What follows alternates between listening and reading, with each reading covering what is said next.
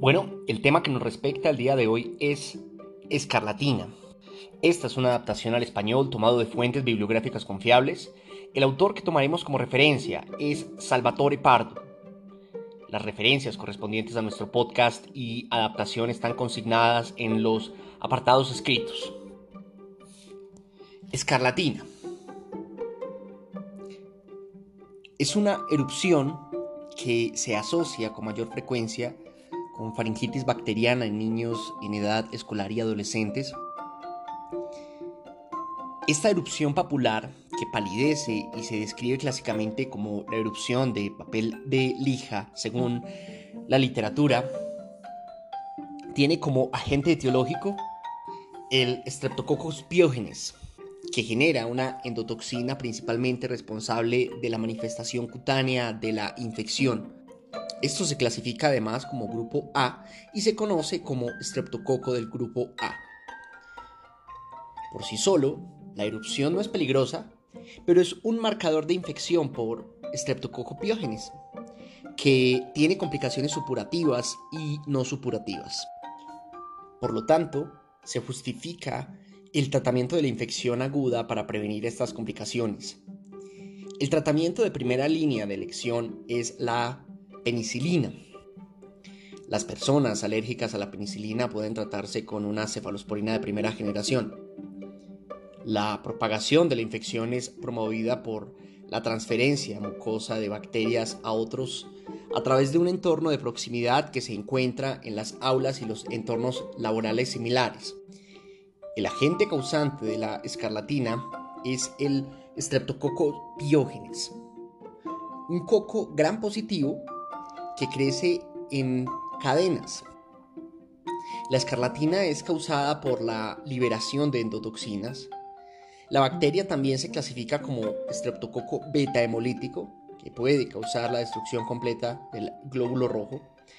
Y es el agente causante de la faringitis estreptocóxica, impétigo, erisipela, celulitis y fascitis necrotizante. Desde un punto de vista epidemiológico, la escarlatina es una enfermedad de la infancia debido a la facilidad de transmisión en las aulas y guarderías. Se asocia más comúnmente con faringitis bacteriana causada por estreptococopiógenes o faringitis estreptocóxica. Las heridas y quemaduras infectadas con estreptococopiógenes también pueden causar escarlatina, se han informado que las faringitis estreptocóxicas son responsables del 15% al 30% de todas las faringitis en niños y del 5 al 15% en adultos. Los niños que no están en edad escolar y que están en contacto con niños de edad escolar en el mismo hogar también corren riesgo. No hay preferencia de género para la escarlatina. Múltiples estudios han informado de la aparición de la escarlatina coincidiendo con el inicio de la edad escolar y las temperaturas más frías a medida que se acerca el invierno. Una disminución en la tasa de infección se puede atribuir a los momentos en que la escuela no está abierta durante la primavera y las temperaturas más cálidas. La diferencia en las tasas entre niños y adultos probablemente se deba a la presencia o ausencia de inmunidad. La prevalencia es mayor en los países subdesarrollados. Esto probablemente se deba a la presencia de viviendas abarrotadas y unos ambientes menos salubres. Un artículo sobre la epidemiología de la escarlatina en Hong Kong informó un aumento en la incidencia de la enfermedad de 3.3 sobre 10.000 habitantes y 18.1 sobre 10.000 habitantes. En Gran Bretaña se han registrado incrementos similares. El aumento no se ha explicado, pero se sospecha cepas de estreptococopiógenes resistentes. Desde un punto de vista fisiopatológico, la exotoxina producida por la bacteria causa la clásica erupción de papel de lija. Las toxinas provocan una respuesta inflamatoria local en la piel y se denominan toxinas eritrogénicas. No hay cambios específicos en la escarlatina, se observa un infiltrado neutrofílico con espongiosis y paraqueratosis en la dermis. En la valoración física de estos pacientes, la escarlatina frecuentemente se asocia a una faringitis aguda. Como resultado, hay fiebre, dolor de garganta, dolor para tragar y adenopatía cervical. Si no hay faringitis, la fuente de infección puede ser una herida o quemadura infectada por Streptococcus pyogenes. Los dos vectores de infección pueden causar escarlatina y no se pueden distinguir entre sí. La erupción en sí es una erupción papular que palidece. Se distingue de la erupción macular encontrada en una reacción alérgica por su insidiosa aparición y la falta de confluencia de las lesiones. Esa falta de confluencia es la razón principal por la que se siente como papel de lija. También es de destacar que no hay presencia de vesículas ni pústulas. Las vesículas están más asociadas con la apariencia de rocío en un pétalo de rosa, como lo refiere la literatura, en la varicela y sus etapas iniciales. Las pústulas son más indicativas de una infección local como impétigo o erisipela.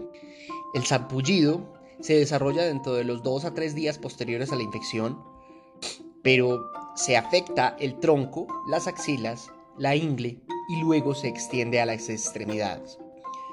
Por lo general, se conservan las palmas y las plantas. La lengua en fresa comienza con una capa blanca en la lengua con papilas hiperplásicas. A medida que se resuelve la capa blanca, las pápulas permanecen dando la apariencia de una fresa. Las líneas de pastia se encuentran en los pliegues de la piel como el cuello, la fosa antecubital y la ingle. Esto aparece como una acumulación lineal de pápulas alrededor de los puntos de presión. Una vez que la erupción inicial comienza a resolverse, puede ocurrir un periodo de descamación que, entre algunos casos, puede durar hasta dos semanas. El salpullido se desarrolla dentro de los 2 a 3 días posteriores a la infección, pero puede demorarse hasta 7 días. Al documentar una persona sospechosa de escarlatina, hay varias cosas a considerar. Después de tomar cuidadosamente un historial y un examen físico, se pueden considerar los siguientes pasos de evaluación. En casos asociados con faringitis, la falta de tos, exudados, ganglios cervicales, temperatura y edad menor a 15 años ayudan a determinar la probabilidad de faringitis estreptocóxica. Esto se conoce como criterios Center.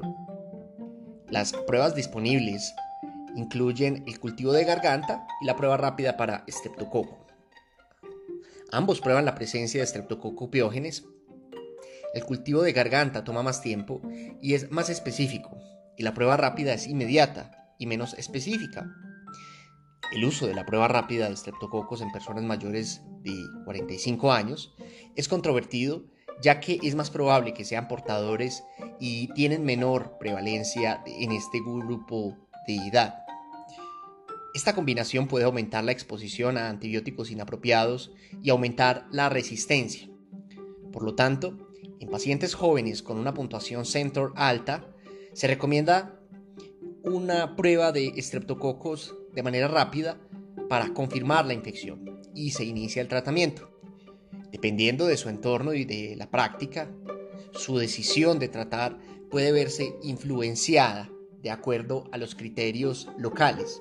Esta prueba en el entorno colombiano tiene unas limitantes acerca de su realización y los recursos del sistema de salud, pero es necesario documentarla porque es la regla en todas las revisiones al respecto. Dado que la escarlatina se debe a una infección causada por el Streptococcus pyogenes, se trata con antibióticos. La penicilina o la homoxicilina es el tratamiento de primera línea. Si la persona afectada es alérgica a la penicilina, se puede utilizar una cefalosporina de primera generación, según nos refiere el autor. El uso de antibióticos ha reducido la morbilidad y la mortalidad de la escarlatina en comparación con eh, la era de principios del siglo XX, cuando la mortalidad era aproximadamente del 30%. El Streptococcus pyogenes tiene su reservorio en la mucosa nasal, adenoides y amígdalas. Los individuos asintomáticos que dan positivo en la prueba de Streptococcus pyogenes se denominan generalmente portadores la práctica actual disuade el tratamiento de los portadores con antibióticos. El diagnóstico diferencial de fiebre y exantema es amplio. El escenario clínico de una erupción de papel de lija en presencia de dolor faríngeo y fiebre nos asocia el estreptococo piógenes como causa de la infección. Se deben de utilizar los criterios CENTOR en los entornos clínicos y cuando tengamos disponibilidad las pruebas ya documentadas. Las pústulas son más indicativas de una infección local como impétigo o erisipela.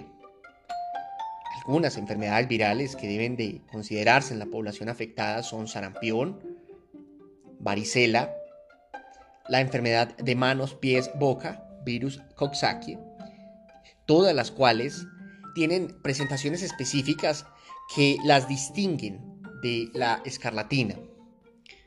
Se debe de considerar una buena vacunación, viajes y antecedentes médicos cuando un paciente presenta fiebre y erupción cutánea. En comparación con el pronóstico de la escarlatina a principios del siglo XX, el pronóstico de la escarlatina es excelente en la actualidad. Esto se debe principalmente a la introducción de antibióticos y a la higiene.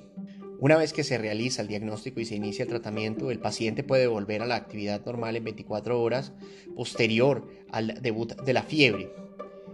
Si no se trata, el pronóstico disminuye y aumenta la probabilidad de complicaciones derivadas de la infección por eh, estreptococos del grupo A, complicaciones supurativas y no supurativas, absceso cerca del área local de la infección y lesión renal. Históricamente, la escarlatina fue una enfermedad con una tasa de complicaciones considerable e incluso la muerte entre los niños. Con el desarrollo de antibióticos y regímenes de tratamiento, la escarlatina ahora se considera una enfermedad relativamente leve. Sin embargo, las complicaciones de las infecciones por estreptococo piógenes eh, retardadas y no tratadas son importantes. Las complicaciones se dividen en categorías supurativas y no supurativas. Por lo general, las complicaciones supurativas son el resultado de un empeoramiento, una extensión o diseminación del área original de la infección. Por ejemplo, una faringitis bacteriana puede extenderse al oído y causar otitis media, los senos paranasales causando sinusitis y luego las meninges, provocando meningitis bacteriana. La fiebre reumática es una enfermedad que afecta a las válvulas cardíacas y revisaremos más adelante. Una de las complicaciones supurativas de la escarlatina y el estreptococo piógenes son la otitis media, como lo documentamos, sinusitis, absceso periamigdalino, cuando hay complicaciones faríngeas, bacteriemia estreptocóxica, meningitis o absceso cerebral y tromboflebitis séptica de la vena yugular.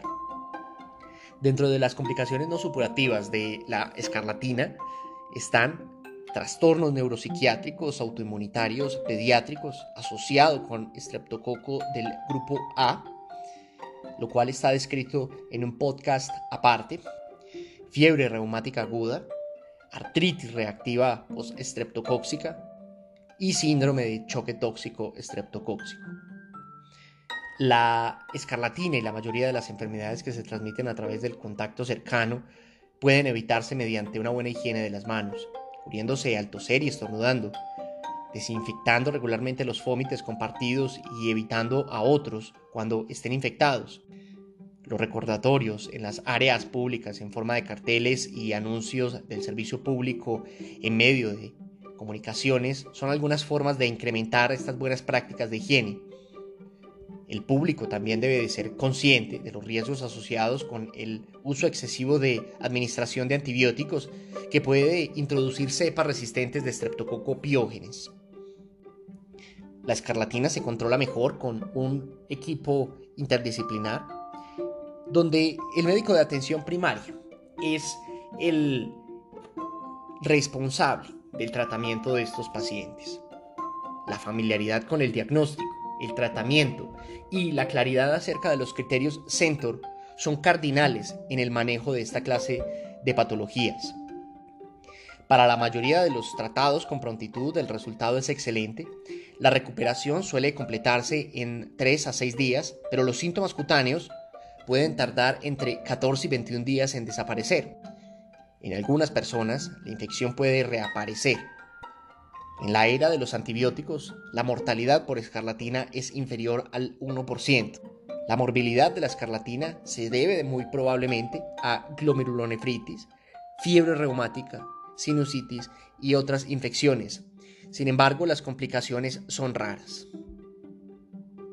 Este es Medical Commons, un podcast de la Academia de Atención Primaria para el mejoramiento de la calidad en la atención en salud en las Américas. Esperamos que nuestros audios, nuestro material, ayuden a tomar mejores decisiones en su entorno clínico, que usted pueda ejercer una medicina académica y humana. Hasta la próxima.